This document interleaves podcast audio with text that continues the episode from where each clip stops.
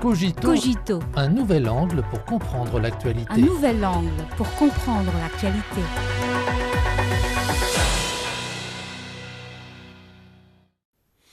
Bienvenue à Cogito.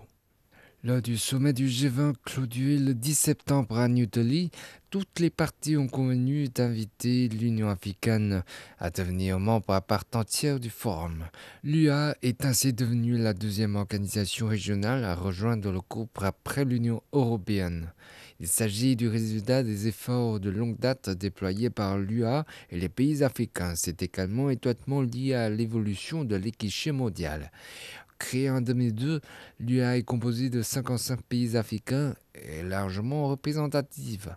Ces dernières années, l'UA s'est efforcée de défendre les intérêts de l'Afrique dans son ensemble sur la scène internationale et a cherché à rejoindre le G20, une plateforme importante pour la gouvernance économique mondiale. La participation de l'Afrique aux affaires mondiales s'est considérablement accrue à mesure que ces économies continuent de s'intégrer dans le monde. Il est largement admis que la Chine a joué un rôle clé dans la promotion de l'adhésion de l'UA au G20.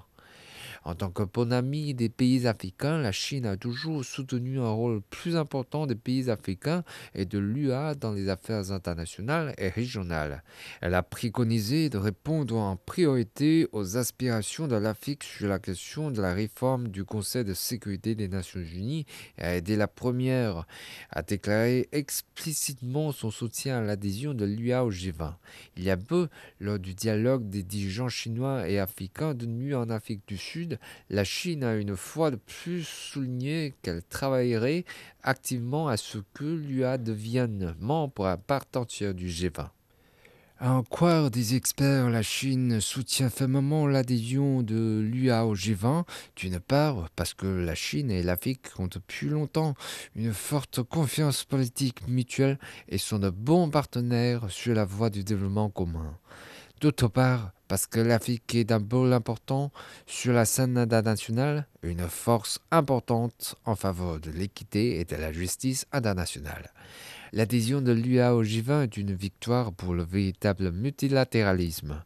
Le G20 est le principal forum de coopération économique internationale. Lorsque l'UA, qui représente 55 pays avec une population de plus de 1,4 milliard d'habitants, est admis au groupe, Qu'est-ce que cela apportera à l'Afrique et au monde? L'Afrique est le continent qui compte le plus grand nombre de pays en développement et recèle un énorme potentiel de développement. Actuellement, le continent accélère la construction de la zone de libre-échange. En rejoignant le G20, l'Afrique dans son ensemble gagnera un canal important pour communiquer et coordonner les politiques macroéconomiques et financières avec les économies les plus importantes du monde. Cela permettra aux pays africains de relever les défis auxquels ils sont actuellement confondés, tels que l'augmentation des risques d'endettement, le changement climatique et la sécurité alimentaire. À long terme, l'Afrique dispose d'énormes avantages en termes de ressources, de population et de marché une fois qu'elle sera mieux intégrée dans l'économie mondiale. Cela libérera davantage de potentiel de développement et poussera le continent vers la réalisation rapide de l'agenda 2063 de l'UA.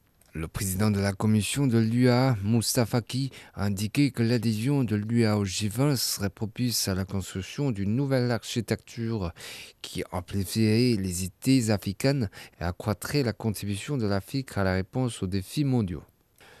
Dans une perspective plus large, l'entrée de l'UA dans le G20 est un autre événement marquant la croissance de la force du Sud global après l'expansion du mécanisme de coopération des BRIC.